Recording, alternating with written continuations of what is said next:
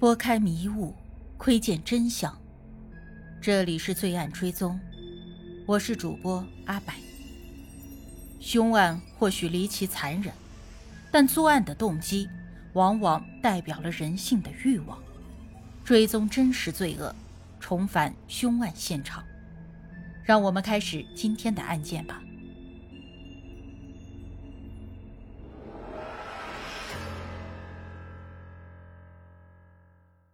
官司开始之后呢，最先浮出水面的是钟庆春的经济情况。钟庆春名下的财产除了豪宅之外，其他的现金和资产都已经被杨莹挪光。在二零一零年的一月二十九日，杨莹从钟庆春的华侨银行账户中兑现了一张五十万新元的支票，约为人民币二百五十万元。几周以后呢，这笔钱就被汇入了他的父亲杨峰在中国的账户里。二零一一年的十月，杨莹将其之前套现钟庆春名下的单位信托所换得的一百三十二万新元，大约是六百六十万人民币，分两次存到了自己的储蓄账户中。在此之前，他的账户里只有四万新元存款，大约是二十万人民币。二零一二年的一月十八日，杨莹还取走了导入自己储蓄账户的六十万元现金。约为人民币三百万元，而杨英对此的解释是，这一百一十万新元，大约是五百五十万元人民币，是钟庆春交由自己购买艺术品的资金。但是他的解释很快就被打脸了，一来他被揭穿不止拿走了一百一十万新币，在钟庆春账户中约二百七十四万新元，大约是一千四百万元人民币。现在就只剩下了不到一万，其余全是被杨莹挪走的。二来，他曾经以购买画家徐悲鸿的银马图为由，问钟庆春索要了五十万新元，大约是二百五十万元人民币。但是这个画作呢，被证明是赝品，价值就在两百块左右。被戳穿以后，杨莹立刻改口，称这笔钱是他和钟庆春之间的秘密，老人自愿把钱给他。又担心他因此遭人嫉妒，所以用购买艺术品这一借口作为掩饰。前面我们说的那些呢，主要是现金部分，还有资产部分，主要是古董、珠宝以及艺术品。钟庆春的豪宅内啊，有价值数百万新元，大约是一到两千万人民币的珠宝、名画收藏，而这部分藏品呢，平常都是被摆出来的，现在已经不知去向了。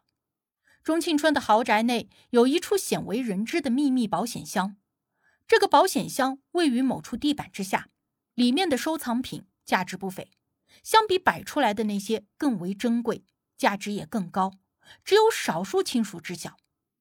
钟庆春已故丈夫的直系亲属在得知杨莹事件之后，特意打了岳阳电话提醒钟庆春去查看，可惜啊，为时已晚，该保险箱已经被掏空。藏品也不知所踪。除此之外，杨莹还瞄上了钟庆春已故丈夫的保险金。二零零七年，钟庆春的丈夫去世，她一直没有处理在生前所购买的保单。二零一一年，杨莹以钟庆春的口吻给保险公司写了一封催款信，要求他们尽快的将保单转过来，并且疑似在文件的末尾伪造了钟庆春的签名。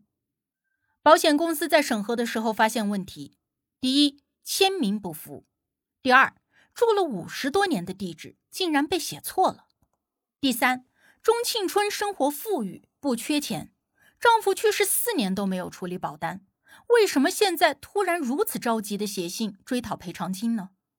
其次，钟庆春在信中表示自己年事已高，听力不佳，叫保险公司如果要找我。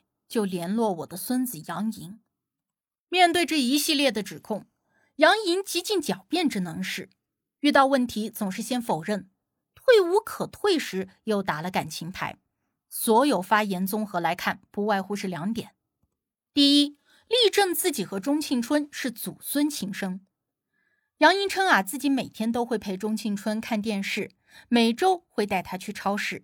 还拿出了自己曾经为钟庆春剪脚趾甲的照片来证明。第二，强调自己从钟庆春处所得的都是老人留给他的礼物。杨莹自称乖孙，说自己很幸运，钟庆春真的对我好，我应该报答他。我答应一辈子待在他身边不离开，我们的心紧紧的贴在一起，永不分离。钟庆春身边有多位熟人站出来反驳了杨莹，共计八名亲友先后做了宣誓书提交给法庭。除了钟庆春的外甥女莫翠玲，还有挚友张碧珍外，其余的六人分别是陈庆安，是国立大学的教授，是他的好友；陈一军博士，东南亚美术协会的会长。叶凤儿，退休的物理治疗师，也是他的好友；陈琳达，他的邻居；苏蒂，他的女佣；被杨莹裁退的八十岁司机加鲁丁，原来是钟庆春家中的司机。佣人苏弟作证，所谓的杨莹为钟庆春剪指甲照，是为了诉讼而刻意摆拍的，并且杨莹一直隐瞒他妻子的身份，谎称他的妻子是好友。陈一军作证，杨莹对艺术品一窍不通，却代为拍卖，经手了大约数百万新币，折合约数千万人民币的艺术品，还经常向他咨询相关信息，还问他如何能够拿到永居身份等的问题。邻居琳达作证，杨莹为了隐瞒自己和妻子的关系，住在钟庆春家的时候，一直和妻子分房睡，说妻子是一个朋友。带着孩子来新加坡上学的钟庆春对此深信不疑。司机加鲁丁的妻子作证，加鲁丁此前在钟庆春家中服务了三十多年，工作一直没有任何问题。但是杨莹搬入以后，声称加鲁丁掐着他的脖子要打他，而加鲁丁则否认掐过或者打过杨莹。但是杨莹很快就将他辞退了。挚友张碧珍作证的内容最多。因为他和钟庆春的关系最亲近，也是他介绍杨莹和钟庆春认识的。张碧珍称自己2005年去了上海和杭州旅游，就此结识了导游杨莹。2006年以及2007年，杨莹来新加坡出差，张碧珍尽了地主之谊，请他吃饭。2008年，钟庆春和张碧珍想去看北京奥运会，就请杨莹安排大约三周左右的行程。这次北京之行，杨莹是二人的私人导游。旅游的时候，爱购物的钟庆春经常随身带着一万左右的现金，没几天就花完了。之后呢，他就会打电话联系新加坡的银行汇款到杨莹的中国账户。过几天又花完了，再打电话叫银行汇款。而这个过程中，杨莹了解到了钟庆春十分的富有。他们回国之后，杨莹几乎每天都会给钟庆春打电话。多次从钟庆春这里拿钱，包括了四千新元小费，大约两万人民币；一万二千新元红包，大约六万人民币；四万新元，大约二十万人民币，用于在其中国学车和买车。二零零九年的七月，杨英说自己不想再当导游了，钟庆春于是就每个月给他一千新元的生活费，大约是五千元人民币。张碧珍啊，是一位退休教师。她从一九五八年起就和钟庆春和她的丈夫是朋友了。她一直未婚且没有亲戚。二零零四年，同样没有孩子的钟庆春夫妻希望她搬过来一起住，以便晚年能够互相的陪伴。张碧珍搬入之后呢，和钟庆春相处的非常好，他们彼此很信任，还在二零零七年开了联名投资账户。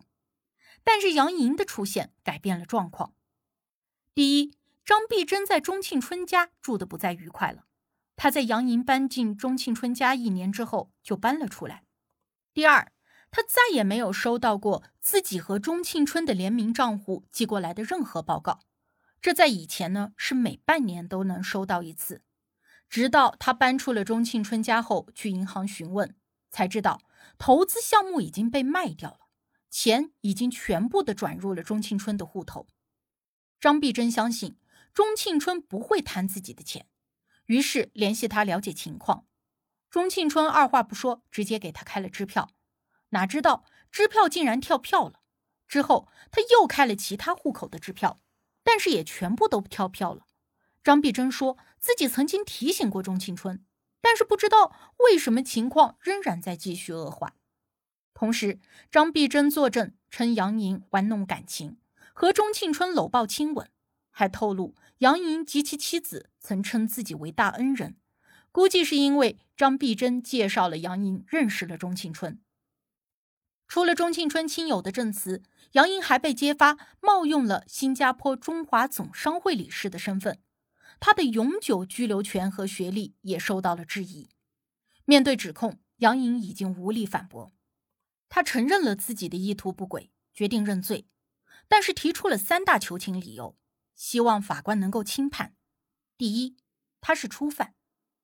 第二，他选择认罪；第三，他入狱会使年迈的母亲、妻子以及年幼的孩子陷入困境。法官没有接受杨莹的求情理由，他认为杨莹犯案的过程非常长，不应该被视为初犯。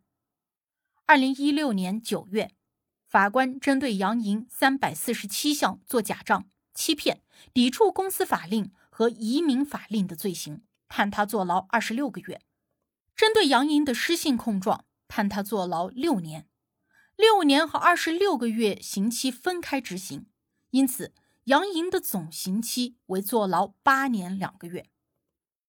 家事司法法院裁定钟庆春有足够心智能力撤销杨莹的持久授权书，杨莹的法定监护人资格被撤销，也不能再管理钟庆春的资产。控方认为啊，刑罚过轻，上诉至高庭。二零一七年，法官认为失信罪名的六年刑监严重不足，加至九年，总刑期变为了十一年两个月。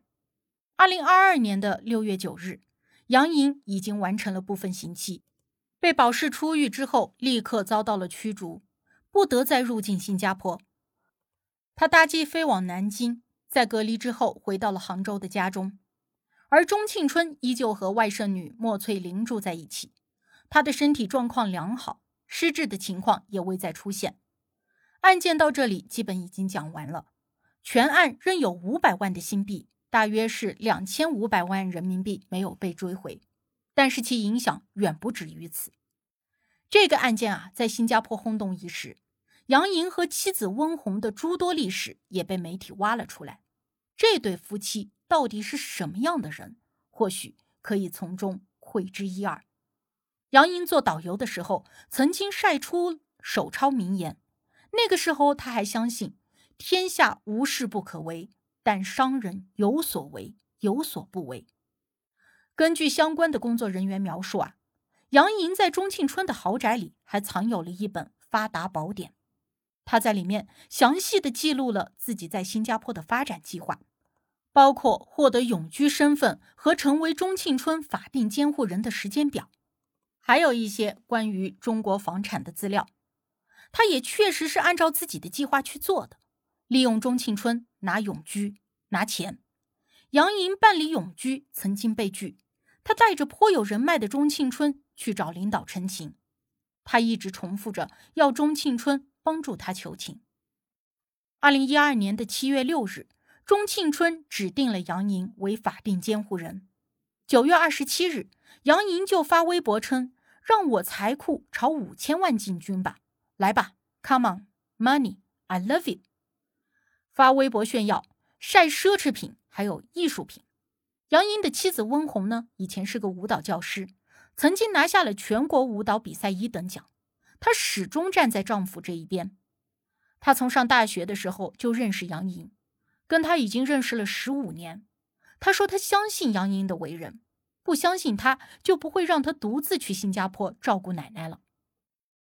等到钟庆春的外甥女莫翠玲报警，将温红赶出了豪宅时，温红说：“杨莹为了照顾钟庆春，五年来都跟他分房睡。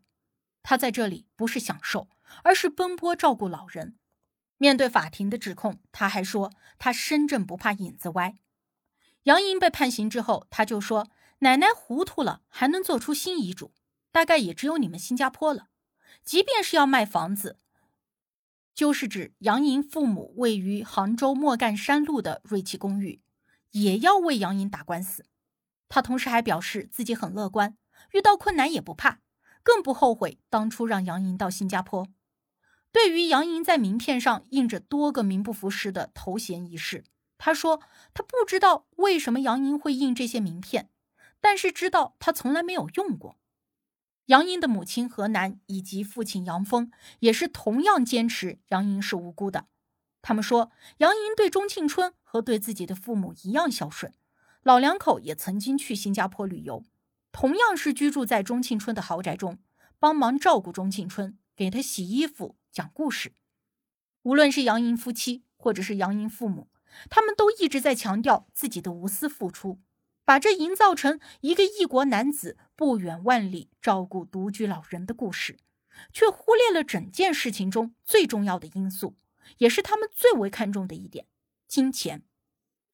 如果钟庆春身无分文，杨莹不一定会一天一个电话的鞍前马后；否则，入住豪宅之后，他为何不修理房子，不和钟庆春一起吃饭，不给钟庆春买新衣服呢？没有钱，杨莹是万万不会管的。但是有了钱，杨英其实也没有好好管。回到我们开头说的那个问题，有了钱就真的有幸福的晚年吗？钟庆春和丈夫努力工作了一辈子，积攒了非常可观的财富，希望靠它保障一个幸福无忧的晚年。但是金钱吸引来的是一个贪婪无耻的小偷，他打破了平静，偷走了期待，却留下了一段波涛暗涌的回忆。八世间奇案，看人间百态，品百味人生。喜欢的朋友可以订阅专辑，关注我，定期更新真实案件。